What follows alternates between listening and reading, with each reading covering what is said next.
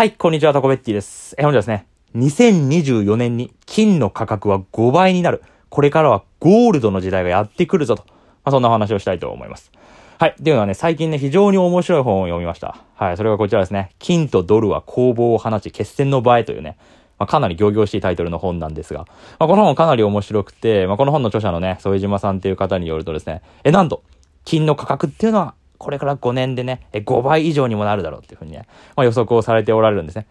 でそういうふうに聞くとね、いやいや、そんなことないだろうと。まあ、そういうふうに思われる方も多いと思うんですけど、まあ、あながちね、これもあり得る未来だなっていうふうに思うわけですよ。なんでかっていうと、最近でも金融緩和でね、もうマネーがジャブジャブね、世の中に出ているわけでして、で、そういうふうに考えたら通貨の価値っていうのはどんどん下落して、ゴールドとかね、まあ、シルバーとかのコモディティのね、価格っていうのはどんどんどんどん上がっていくんじゃないかと思うわけなんですね。え、だからですね、本日はですね、このね、金とドルは攻防を放ち決戦の場へというね、本の解説をしつつですね、じゃあどうやってね、あこれからゴールド買えばいいのかと。何買えばいいんだと。まあそんなお話までしていきたいと思いますので、まあコモディティ投資とか考えられてる方は、まあぜひとも参考にしていただければと思います。ということで早速見ていきましょう。ということでね、まずはじめにね、ちょっと金の価格がね、今どうなってんのかってことをね、ちょっと見ていきたいと思いますね。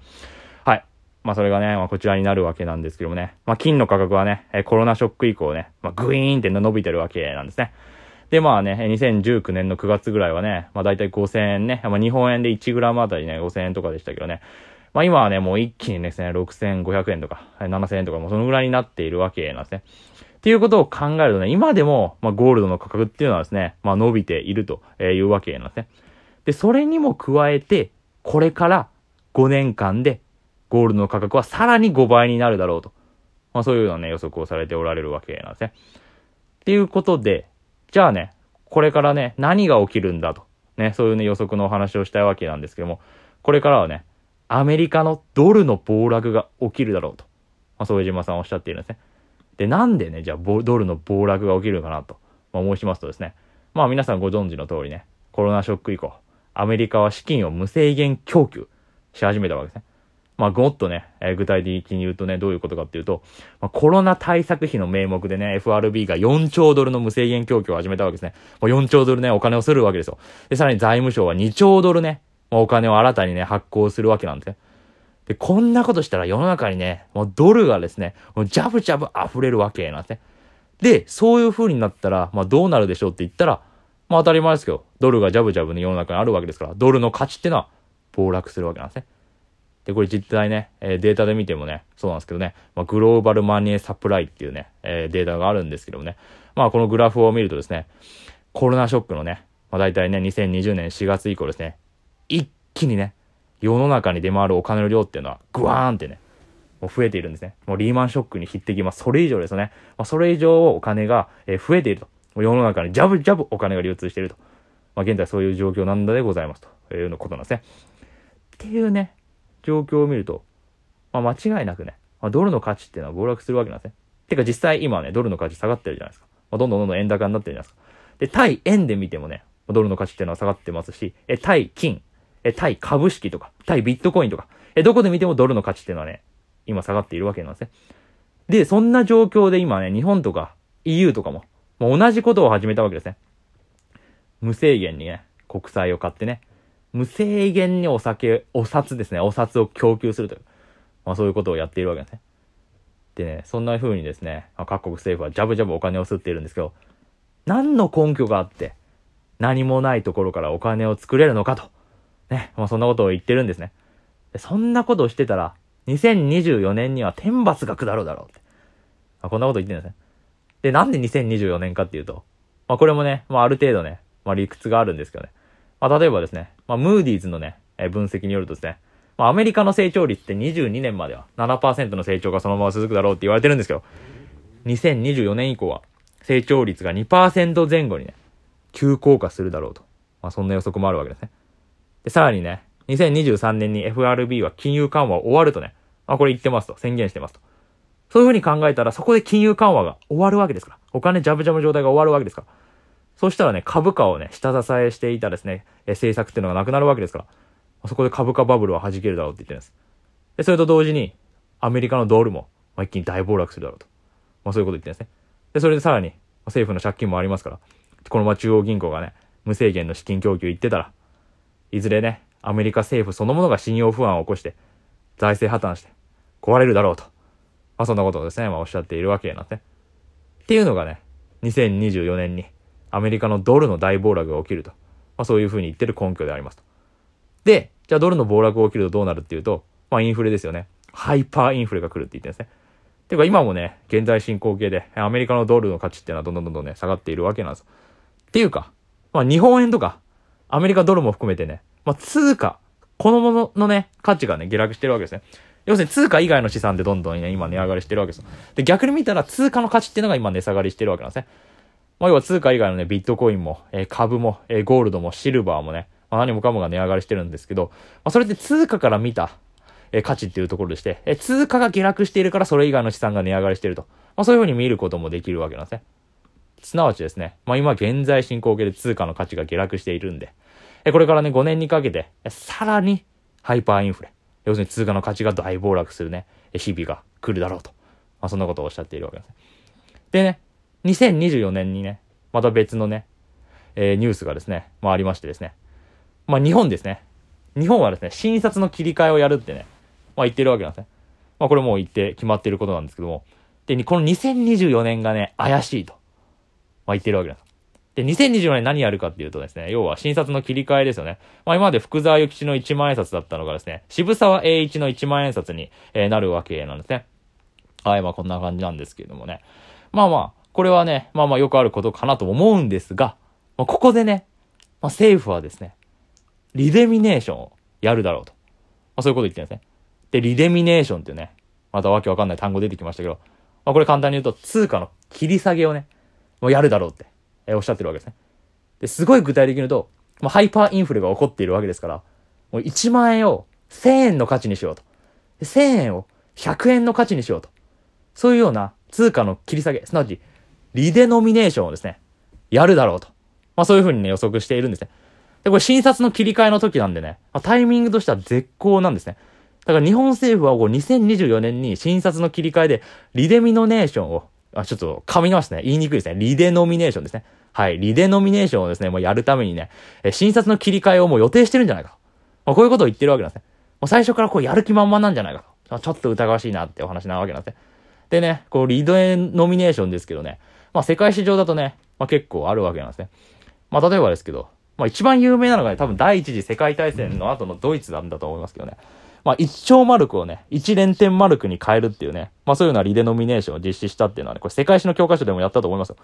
これ皆さん見たことないですかね？あの、ドイツの子供たちが、え、札束で遊んでるっていう、これ世界史の教科書にもどこの教科書にも載ってる有名な写真だと思うんですけど、まあ、これぐらい通貨の価値が下落したっていう時がドイツであったわけですよね。ハイパーインフレですね。まあさすがにここまではいかないですよ。この一丁マルクが一連点マルクになるみたいな、そんなレベルはいかないと思うんですけど、まあ、1万円札を1000円の価値にするっていう、まあ、それぐらいのね、ことはね、2024年にやるんじゃないかと、まあそういうふうなね、予測をされているっていうことなんですね。でね、まあ日本がこういうことするわけですから、同時にね、この時もうすでにね、まあアメリカの100ドルは、まあ10ドルの価値だし、アメリカの10ドルは1ドルの価値。まあこれね、ね値下がりしてるんじゃないかと。まあそんなお話なんですね。っていうような感じがね、まあ世界各国が通貨の切り下げをやり始めたとしたらね、もう世界中大混乱になるんですよ。で、じゃあその時にね、何が高騰するんだというと、ゴールドですよね。金ですよね。まあ、シルバーでもプラチナでもいいんですけど、コモディティの時代がやってくるわけですね。はい。っていうことで、金の価格はね、5倍になるんじゃないかとね、そういうような予測なんでございますね。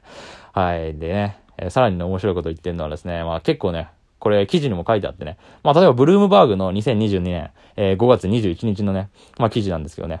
まあ各国政府は個人による金保有を違法化するかもしれないと、そんなことも言ってないですね。え、もしこのままインフレが続くようだったら、もう金の保有をね、もう停止するかもしれないと。お前金保有しちゃダメだぞっていうふうに国民に言うかもしれないと。そういうような記事もね、あるんですよね。いや、これ恐ろしいですよね。え、もしね、各国政府がね、個人による金保有をね、まあ、禁止し始めたらですよ。これますます金の価値がね、上がるわけなんですね。でね、まあこういうこと言うと、いやいやいやいやと。金の保有なんて禁止するわけないでしょと。まあ、こういうふうにね、おっしゃる方もいるかもしれないですが、まあ、過去の歴史を振り返ると、ルーズベルト大統領の時ね、民主党の時代ですよね。民主党の時に、まあ、実際に金取引禁止法っていうのが実行されたこともあるわけですよ。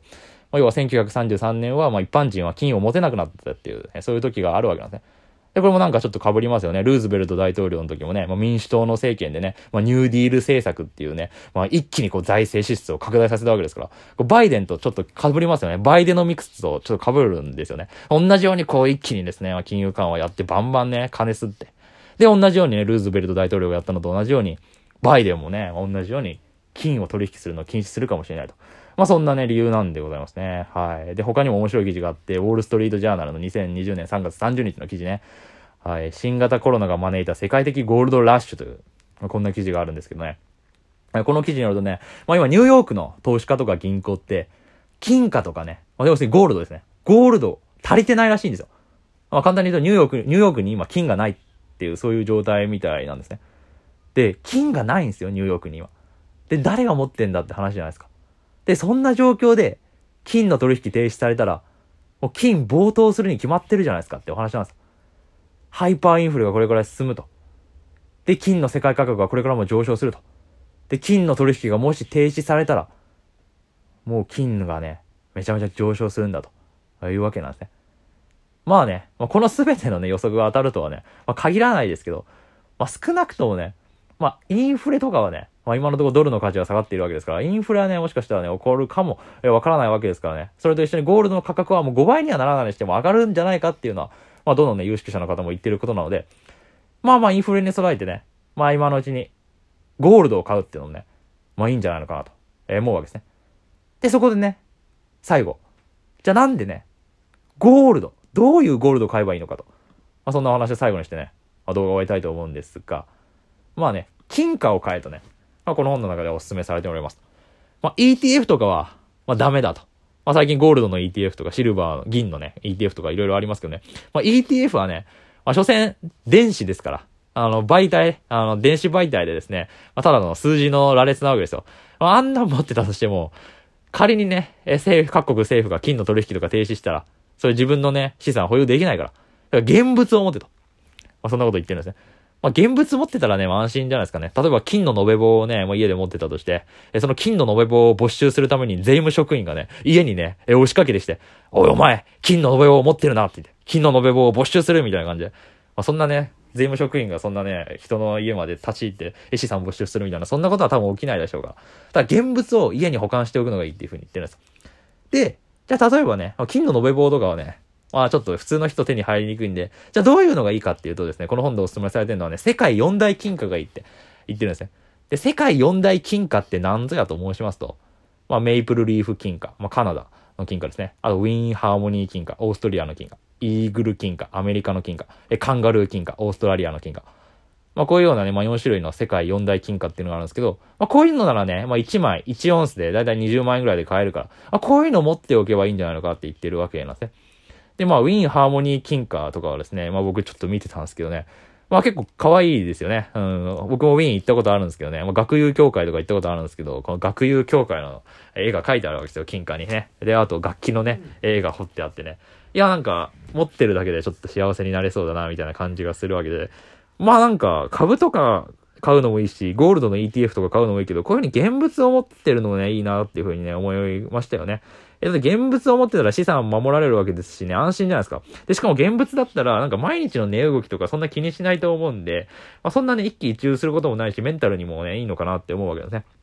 でね、まあそんな感じでね、このアメリカの小金持ちたちがね、今ね、え、金貨とか、え、ゴールド、え、金の延べ棒とか、もうそういう現物資産をね、いっぱい買い集めてるみたいですよ。まあ、金じゃなくてもいいんですけどね、プラチナの金貨でもシルバーでもね、え絵でもいいんですけど、まあそういうようにね、もう資産っていうのはね、いっぱい買い集めてると。えこれからね、紙の通貨、ドルでも、円でも、ユーロユーロでも。そういうのがね、全部ね、信用できなくなる世の中がこう来ていると思うので、あ皆さんもね、まあ、ちょっとコモディティの投資っていうのをね、まあ、これから現物持ってみるっていうのを始めてみるといいんじゃないのかなと、まあ、この本を読んでね、えー、思ったわけなんですね。で、ちなみにね、この金貨1枚、今2021年、えー、だいたい24万円ぐらいですね。まあ僕さっき見たらね、まあちょっと下がってて23万、22万ぐらいでしたけどね。まあこの金貨1枚、今24、5万ですけど、まあ2024年には100万ぐらいにもなるだろうって、まあそういう風に予測してるんですね。まあ実際20、2020、あ、まあじゃあ2018年ですね。2018年とか19年ぐらいの時、この金貨1枚18万、19万ぐらいで、まあ今24万円ぐらいになってるんで、まあ値上がりしているわけなんでね。まあ多分ずっと思ってたらこれからも値上がりするんじゃないでしょうかねと。えー、まあそんな話なんでね、ございますね。まあ最近はビットコインとかイーサリアムとかがめちゃめちゃ仮想通貨値上がりしてますけど、